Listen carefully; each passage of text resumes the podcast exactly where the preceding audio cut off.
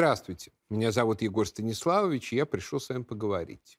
Продолжим наш разговор об изменившемся мире. Ключевым словом, паролем наших дней стало понятие разделения. Абсолютно все разделяется. Абсолютно от всех требует определиться с нами или против нас. На той стороне или на этой. Закрываются границы, Прерываются торговые цепочки, уходят бренды, гаснут еще недавно ярко сиявшие звезды. Люди разрывают отношения. Ты по ту сторону или по эту? Дело тут не только в войне. За последние 120 лет в мире было немало войн. И ни одна таким радикальным отрезанием друг от друга разных миров не сопровождалась. А тут толерантный, гуманный Запад начал истерически вычеркивать из истории и мира Россию, и все русское, так как будто ждал повода. При этом стратегия Запада иррациональна. Если бы он действительно хотел скорейшего окончания боевых действий и максимального сохранения Украины, то ему, конечно, следовало бы не выталкивать нас из своей версии глобального мира, так сказать, со своего глобуса, а напротив, введя умеренные санкции, тут же начинать нас соблазнять, отправить сюда поток переговорщиков, устроить настоящий спам из переговоров, на которые некоторые наши деятели, ну, и без того падки. Через короткое время, понеся минимальные потери, причем не за свой счет, а за счет Украины, Запад получил бы перемирие, которое обошлось бы ему минимальной ценой. Украине тоже недорого. А у нас вызвало бы глубочайшее уныние. Однако вместо этого Запад отдирает себя от нас с мясом, муча собственных граждан, причем давая им почувствовать, что их мучат.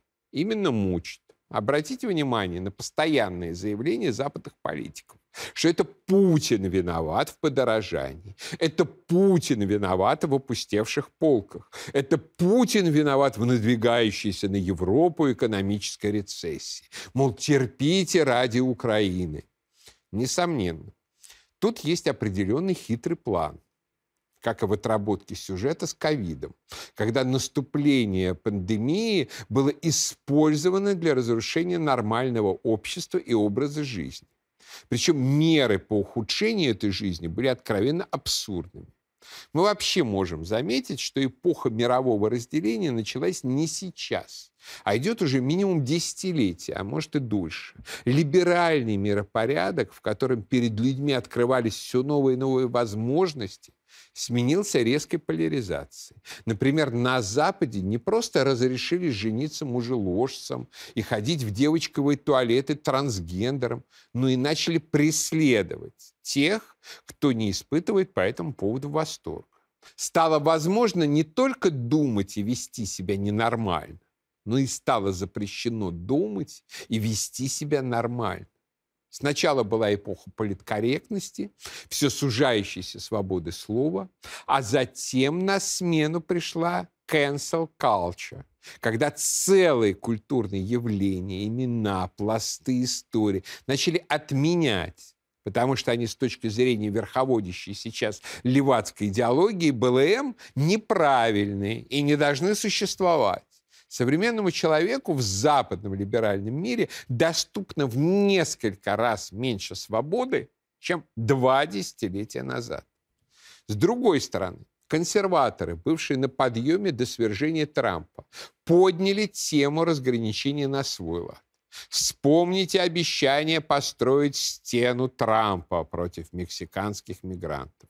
Согласитесь, чрезвычайно емкий символ в эпоху, когда все говорили о мире без границ и глобализации. Собственно, избрание Трампа было сигналом того, что глобализация закончилась и, видимо, никогда больше не вернется.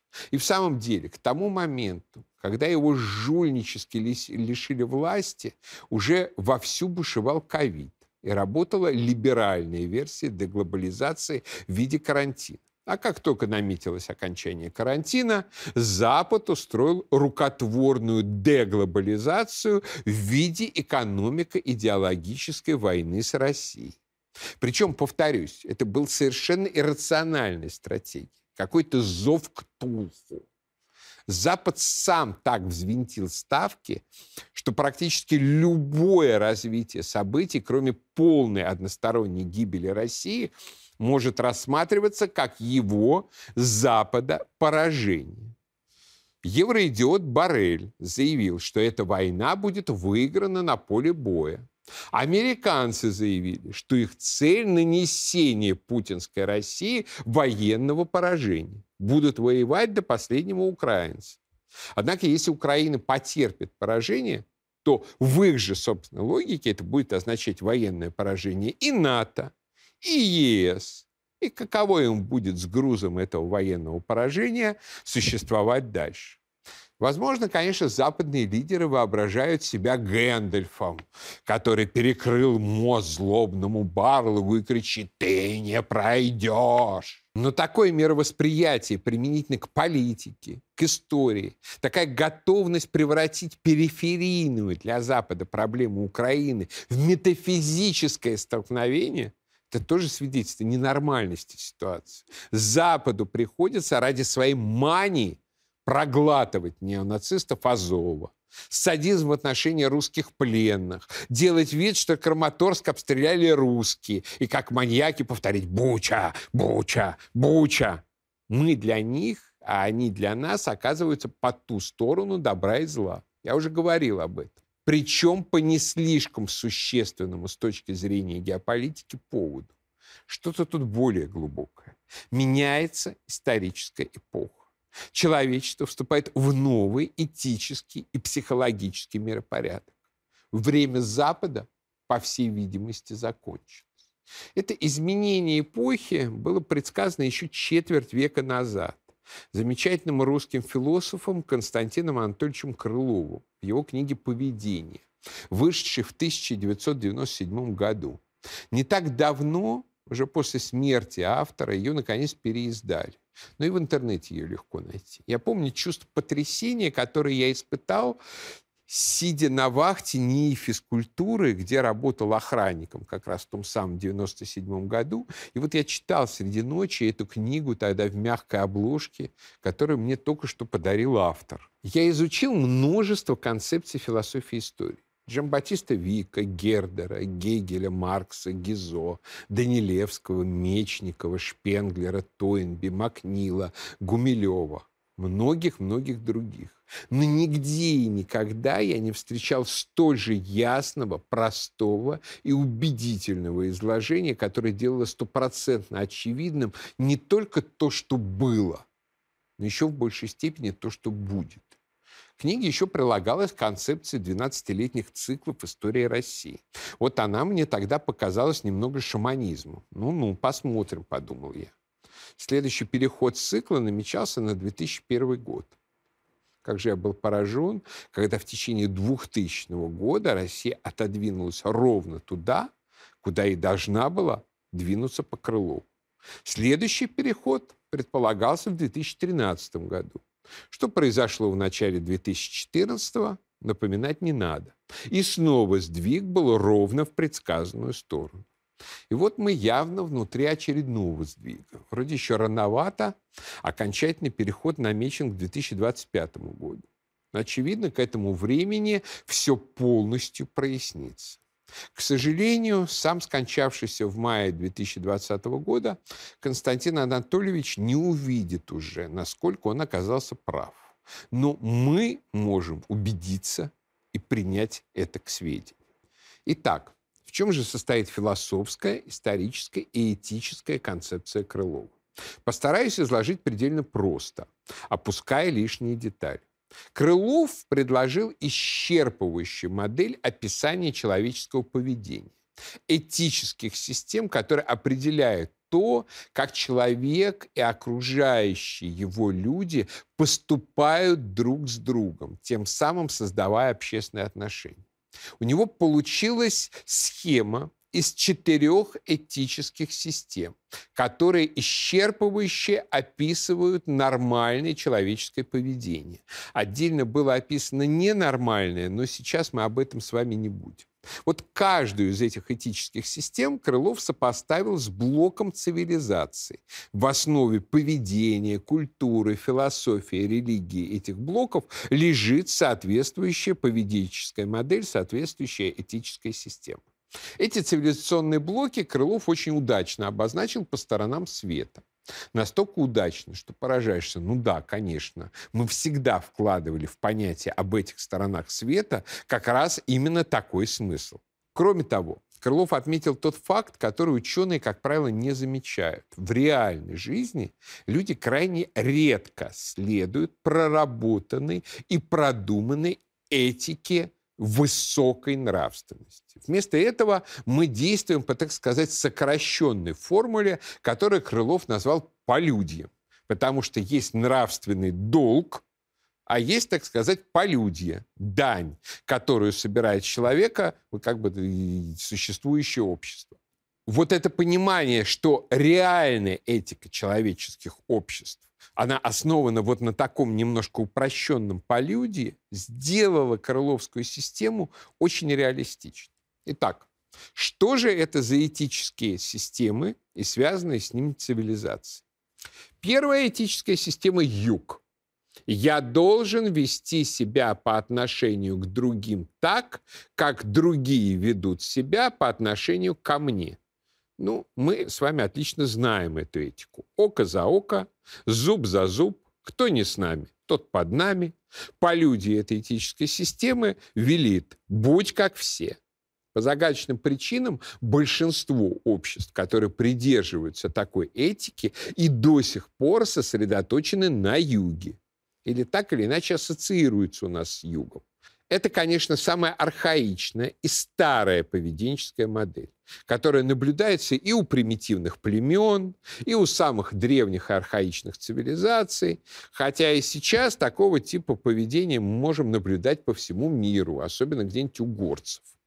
Вторая этическая система – Восток ее формула. Я не должен вести себя по отношению к другим так, как другие не ведут себя по отношению ко мне. Это того типа этика, которая описывается знаменитым золотым правилом. Чего не хочешь себе, того не делай другим. Полюдие этой этической системы. Чего другие не делают, того и ты не делай. Не высовывайся.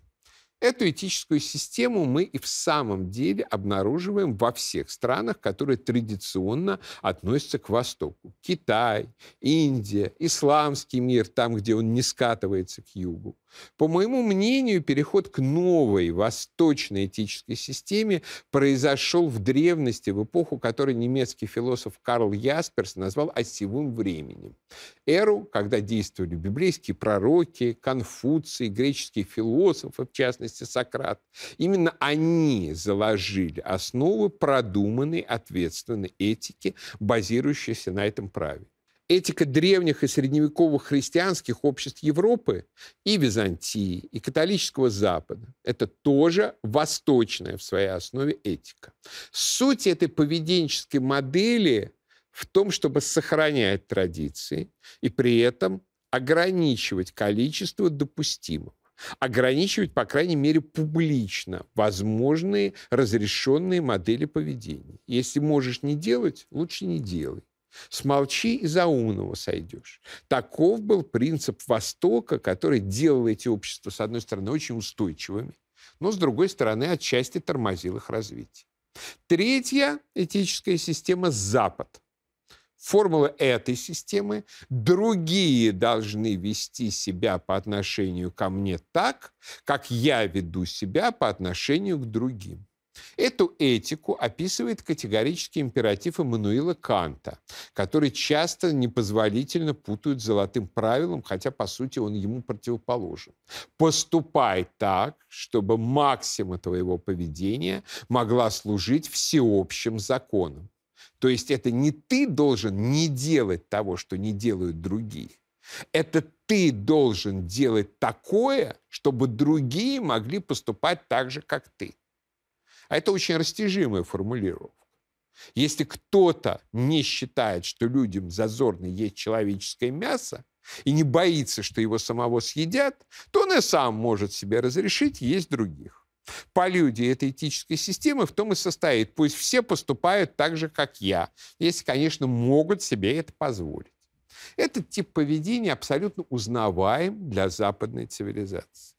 Ростки такой этики обозначились еще в Древней Греции, но они там были очень ограничены религиозностью и благочестием. А вот с наступлением Ренессанса, Реформации и нового времени западная этическая система, а вместе с нею цивилизация, начала расти как раковая опухоль, захватывая все большую часть мира.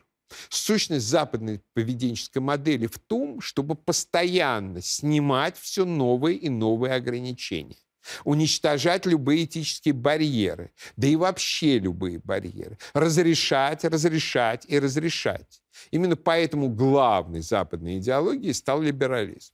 Меня совершенно потрясло, что Крылов еще тогда, в 1997 году, когда не было евро, не было всерьез шенгенской зоны, когда ЕС только начинался, предельно точно описал, по какому пути он дальше пойдет цитирую, «складывающийся сейчас западный новый мировой порядок возникает не путем объединения сверху некого множества, а путем растворения границ элементов этого множества, не путем введения новых дополнительных порядков и законов, а путем уничтожения и отмены старых.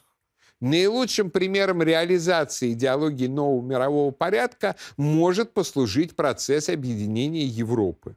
Он начался не с создания неких всеевропейских органов власти и постепенного расширения их полномочий. Напротив, он начался с отмены некоторых законов, касающихся границ государств, таможенных правил, ограничений на перевозки товаров и тому подобное.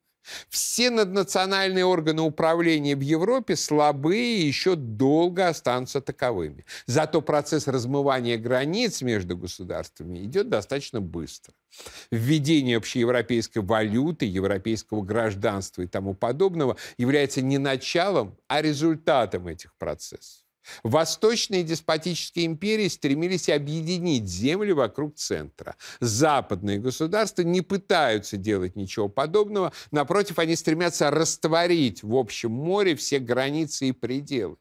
Не следует думать, что подобный процесс может проходить полностью безболезненно.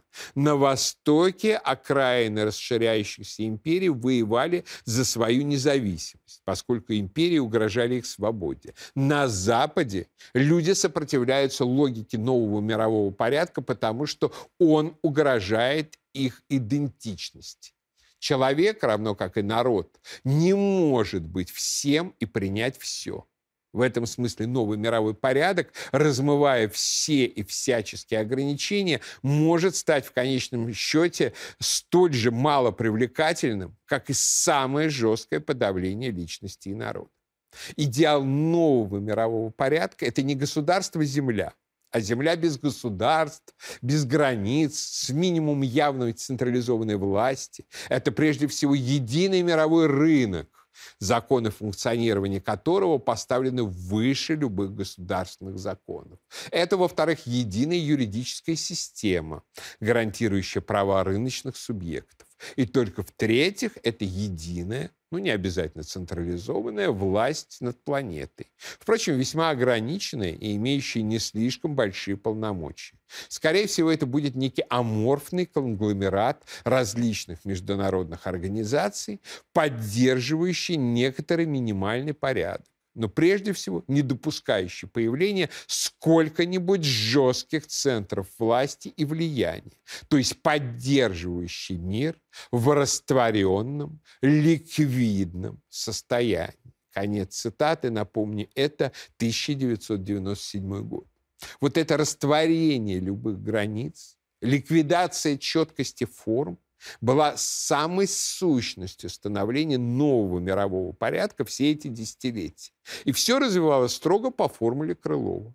Европейские государства растворялись в ЕС, США растворялись во власти корпораций и захлестывались беженскими волнами. Казалось, что все должно совсем и окончательно раствориться. Но что-то пошло не так. И это что-то связано с становлением четвертой этической системы. Особенностью которой было то, что если юг, запад, восток, мы наблюдаем эмпирически. И можно было всегда сказать, что Крылов вывел свои обобщения из наблюдений то север был предсказан и описанным чисто логически, как железно следующий из остальных поведенческая формула. Четвертая этическая система. Ее формула «другие не должны вести себя по отношению ко мне так, как я не веду себя по отношению к ним». Не допускай, не позволяй. Пусть все но не я. Если Запад – это Восток, вывернутый наизнанку, он разрешает то, что Восток запрещает, то Север – это Восток, поставленный с головы на ноги. Ну или, если хотите, наоборот. Здесь точка отсчета того, что можно и что нельзя, выступают не другие, а я сам. Человек, который хочет следовать определенной модели поведения, несмотря ни на что и никому не позволит навязать себе свою волю и обращаться иначе. Ему никто не может ничего не запрещать, не навязывать. Такой человек не должен не скрывать то, чем он является, как на Востоке, не притворяться тем, чем он не является, как на Западе. Если он видит угрозу, опасность, потенциальную агрессию, он старается ее предотвратить потому что никто не должен со мной поступать так, как я с ним не поступаю. Ну и толпой, как люди юга, носители северной этики, разумеется, не ходят. Напротив, это довольно индивидуалистическая система. Четвертая этическая система по Крылову является воплощением того поведенческого принципа, который замечательный русский историк и мыслитель Борис Федорович Поршнев назвал контрсугестией. Крылов очень ценил Поршнева, у которого была весьма оригинальная концепция эволюции. Мол, история человечества началась с людоедства которые практиковали особи, способные к сугестии, то есть навязыванию другим своей воли при помощи звуковых сигналов. А современный человек сформировался тогда, когда появились люди, способные контрсугестии, к сопротивлению звуковым и речевым сигналам и их принудительности.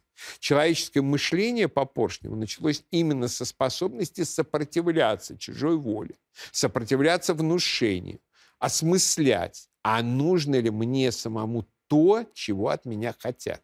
Именно контрсугестия по Поршневу создала барьер непонимания между людьми. Язык, народы, нации, создала человеческое мышление и поведение, этику и философию. И вот четвертая этическая система по Крылову – это, конечно, такой абсолют контрсугестии. Не позволяй себя разводить как лоха. Не включайся в лохотрон. Строй поведение на презумпции недоверия. Крылов подчеркивает, что этика Севера – это этика ненависти козлу и предвидение того, что может случиться, предотвращение будущих угроз. Чего требует такая северная модель поведения? Прежде всего, строжайшего отбора. Что тебе нужно, а что тебе не нужно. Что твое, а что чужое. Если Запад все больше и больше расширял сферу допустимого, то Север логически требует четко разграничить допустимое от недопустимого. То, что мне надо, от того, что мне не надо. Мир, основанный на четвертой этической системе по Крылову, основанный на контрсугестии по Поршневу, это мир, который требует очень жестких и труднопроницаемых границ. Причем границ не только и не столько географических, сколько ментальных. Этого я не буду делать, каким бы соблазнительным это мне не казалось. Даже если все так делают, я все равно не стану. А вот это я сделаю, даже если весь мир против меня, потому что это я считаю правильным. И вот на наших глазах действительно происходит рождение нового мира. иной раз против воли самих участников. Потому что, конечно, все это разграничение, рассаживание по разным глобусам, оно совершенно противоречит западной глобалистской модели. Оно противоречит их третьей этической системе, которая должна, наоборот, все размывать. Здесь же приходится проводить границы, исключать неугодных русских. А только русскими дело, конечно же, не ограничится. Мы злые, до нас не доберешься. Скоро займутся теми, кто поближе и побеззащитнее. В том, что мы вступаем в новую эру, где принципы Запада с его поведенческой инфляцией больше уже не работают, сомнений нет. И именно Россия запускает процесс оформления нового разграниченного мира. И это тоже, как я уже сказал, было Крыловым предсказано. Он считал, что оформление цивилизации Севера запустилось с оформления ее полюдья. Если я не делаю, то и другие пусть не делают. Так не доставайся же ты никому. И Крылов полагал, что именно развитие такого полюдия пошло у нас в послереволюционные годы. Я думаю, что оно шло еще раньше. 12-летние циклы у нас запустились уже с 1881 года со смерти Достоевского, убийства Александра II и воцарения Александра III. Пошел 12-летний цикл 1881, 1893, 1905, 1917. И цикл этот был связан с отталкиванием от Запада, с возвращением России собственной идентичности. А север, как я уже сказал раньше, это поставленный с головы на ноги восток.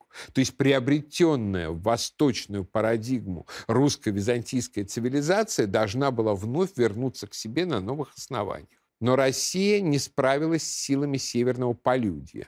Вот этим самым так не доставайся же ты никому. И у нас произошла основанная на зависти и уравниловки революция.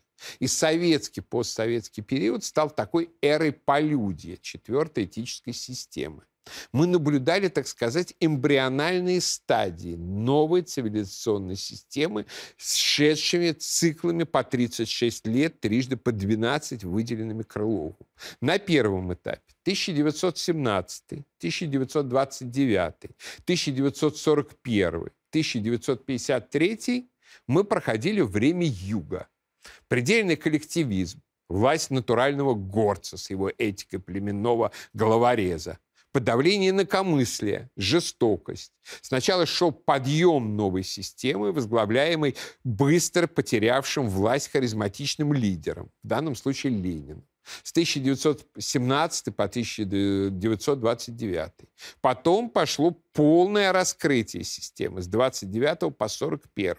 И, наконец, система кажется вечной, но из-под меняется изнутри и идет поиск новых идей.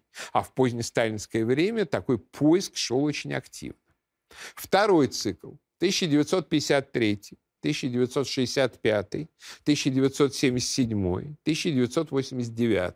Это время Востока ограничение людоедства, строгая церемониальная придворная восточная этика, общество становится все более традиционным и довольно скрытным и лицемерным. Сначала с 1953 подъем при харизматическом лидере Хрущеве. В 1965 после смещения Хрущева осенью 1964 происходит полное раскрытие системы. Эпоха Брежнева. С 1977 после принятия Брежневской конституции начинает казаться, что все это навсегда, и мир будет таким же навечно. Но на самом деле идет активный поиск новых идей, связанных с Западом. И в конце концов все раздражается в перестройку. С 1989 начинается третий цикл. 1989, 2001, 2013, 2025. Это время Запада, расцвет российского капитализма, новых возможностей, поведенческого разгула. Поскольку Запад – это актуально существующая рядом реальность, то казалось, что Россия сольется с ним до неразличимости. Однако этого не произошло. И вот первый этап 89-2001. Харизматичные лидеры, теряющие власть. Сначала Горбачев, потом Ельцин. Разгульное освоение самого примитивного западничества. Книга Крылова, напомню, была написана именно в этот момент. Он не знал, что дальше произойдет. Однако все пошло ровно в логике крыловских циклов. В 2000 и 2001 годах началась эпоха развитого российского капитализма. Россия стала напоминать очень цивилизованную западную страну, которая старается вести себя так же, как они. С той только поправкой, что у нас довольно рано было осознано, что вести себя надо именно как они, а не так, как они от нас хотят. В 2013 обозначается новый перелом. С одной стороны, режим начинает казаться вечным. После Путина будет Путин, а после того Путин, а после того снова Путин. Но идет бурный поиск новых идей. Причем идей, связанных именно с четвертой этической системой, с севером. Россия начинает вести себя не как все на мировой арене. Внутри начинает доминировать идеология своего особого пути – элиты усваивают эти новые идеи и начинают действовать в соответствии с ними.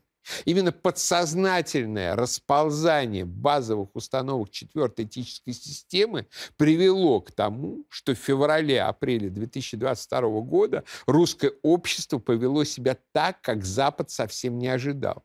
Они полагали, что мы испугаемся перспективы быть исключенными из западного мира, из глобального капитализма что мы вообще испугаемся оказаться исключенными. Потому что в рамках третьей этической системы ничего страшнее, чем оказаться выключенным из движухи, попросту нет. А в уже отчетливо сформировавшейся в нашем обществе северной этической парадигме, четвертой этической системы, нет ничего хуже, чем участвовать во всякой дряни. Все последние годы наше общество было одержимо идеей неучастия во всевозможных структурах нового мирового порядка, которые растворяют границы и суверенитет. И вот нам предоставилась уникальная возможность выскочить из них из всех разом. Чем не вязко уходить, они будут дергать нас за фалды, а порвать все одним махом. Разделение с Западом было осознано нами как нечто справедливое и благое, как то, что должно было произойти и произойти именно так. Поэтому то, что они восприняли как наказание для нас, мы восприняли как исполнение нами нравственного долга. И уже очевидно, что глобальная дивергенция мира дробление его на экономические, валютные, культурные блоки, тектоническое расхождение цивилизационных плит. Все это будет усугубляться. И русские стали уже другие. Наши соседи строят свою политику на совершенно ошибочном образе русских, оформившемся за последние столетия. Мол, русские, конечно, сильные опасные, но забывчивые и отходчивые. Зла не помнят. В том же 1997 году тот же Константин Крылов прочитал на философском факультете МГУ доклад «Традиции и познания», в котором дал беспощадный диагноз. Цитирую. «Мы тут в России доблажились до того, что нас просто затоптали. Мы улыбались в ответ на плюхи, и теперь нам ломают ребра. Над нами без большого труда взяла верх нежность. Да в том-то и весь секрет. Русский такой, он зла не помнит. Не то, что даже прощает зло. Прощение действия сознательное. А вот именно, что не помнит. Ежели гадить ему понемножечку, каждый раз помалу, то обобрать его можно полностью и целиком. А потом-то можно будет уж и оттянуться, и покуражиться. Благо уже не встанет.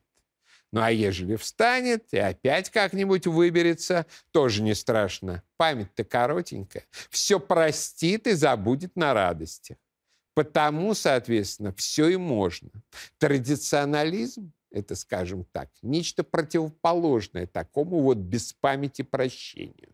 Традиция – это память. И прежде всего память о содеянном против нас зле. И еще процитирую память – это всегда память о зле, совершенном над нами. память о нашем поражении, о потерях и утратах. Иначе она не нужна и бессмысленна. Благо, которое есть, присутствует. Его не вспоминают, им обладают. Если его нет, оно было утрачено. И память – это память о том, что было утрачено. И как оно было утрачено. Тот, кто забыл о причиненном ему зле, тем самым согласился с ним, одобрил и принял зло то есть сам его совершил и стал его частью. Добро нужно помнить и чтить, как велят нам чувство чести и благодарности. Зло нужно помнить вечно, всегда, даже если все наши чувства и порывы противятся этому. Ибо только память о совершенном зле может остановить его бесконечное повторение. Не нужно помнить о добре, чтобы творить добро, но необходимо помнить о зле, чтобы противостоять ему. На этом простом соображении основана антология, гносеология и этика, традиция. И вот мне в этой связи, конечно, интересно, на что рассчитывают страны Прибалтики, куражащаяся над русскими ежедневно. Словакия, отправившая на Украину комплекс С-300, который, кстати, если верить слухам в телеграм-каналах, сразу же слили нашим хитрые еврейско-украинские олигархи. И мы его уже разбомбили. Немцы из Рейнметалла, которые хотят снова отправлять гитлеровские бронемашины «Мардер» опять убивать русских норвежцы, собирающиеся поставлять Украине какие-то реактивные говнометы, финны, попытавшиеся издевательски задержать наши картины из Эрмитажа на границе и вместе со шведами грозящиеся вступить в НАТО. Они думают, что русские опять все забудут. И будут потом, как ни в чем не бывало, с, уважаемыми партнерами. Но нет, даже уже наша власть не такова. А наше общество уже давно не таково. Русские сегодня стали злыми и злопамятными. Не в личном, а именно в политическом смысле. Каждый враждебный по отношению к нам акт мы запомним, запишем и потом взыщем. И для некоторых цена будет страшной. Надежды на то, что защитит НАТО, они просто глупые блок НАТО на моих глазах, еще не совсем старого человека, усилился, достиг пика своей мощи и начал клониться к упадку. Американская гегемония уже клонится к упадку. Пройдет еще немного времени, и у американцев не будет ни малейшего настроения угрожать нам ядерной войной из-за пригорода Санкт-Петербурга, как назвал Эстонию один американский политик. А потом волшебный зонтик исчезнет вовсе. А вот русские никуда не исчезнут. И прибалтам, и полякам, и словакам, и финнам. Жить рядом с нами. Ну или уже не жить. Важно понимать, что на забвение на сей раз можно не рассчитывать. С нами сделали самую жуткую вещь на свете. Заставили воевать на своей земле, штурмовать свои собственные города – под этими обстрелами гибнут наши люди, которых взяли в заложники нелюди. Да и эти нелюди, они тоже наши люди, превращенные ими, Западом, в зомби. Если кто-то думает, что такое мы простим, он очень сильно ошибается. Мир меняется. Мы из Запада расходимся не только геополитически, но и ценностно, этически. Очевидно, что любой исход украинского кризиса не остановит и даже не замедлит этого процесса расхождения. Именно поэтому наши придворные пораженцы попросту обманывают, когда пытаются убедить и президента, и нас, что достаточно нам пойти на уступки, и можно вернуться в прежний комфортный мир с шопингом в Неаполе и дачками в Майами. Нет. Тут такой гигантский исторический процесс, что его ничем не остановить. Даже безоговорочной нашей капитуляции мы его не остановим. Именно поэтому половинчатый компромисс лишен смысла. Напротив, нам нужно подтолкнуть эту мировую дивергенцию как можно дальше, так как именно к новому миру мы готовы. Мы интуитивно знаем, что в нем делать. Этот мир устроен по нашим правилам, а не по правилам Запада. К 2025 году этот новый мир, очевидно, окончательно выкристаллизуется. Мы окажемся в новой реальности. И мы с вами, вы, я, Крылов, больше всего похожи на людей эпохи великих исторических переходов. От юга к востоку, Сократа, Конфуция, библейских пророков. Или на людей перехода от востока к западу, людей Ренессанса, реформации, великих географических открытий. Мы похожи на Тосканелли и Колумба, Макиавелли и Лютер. Каким будет общество, которое мы сейчас закладываем, скорее всего, никто из нас уже не узнает. Но участвовать в этом процессе невероятно интересно. А пока я прощаюсь, но наш разговор не кончен.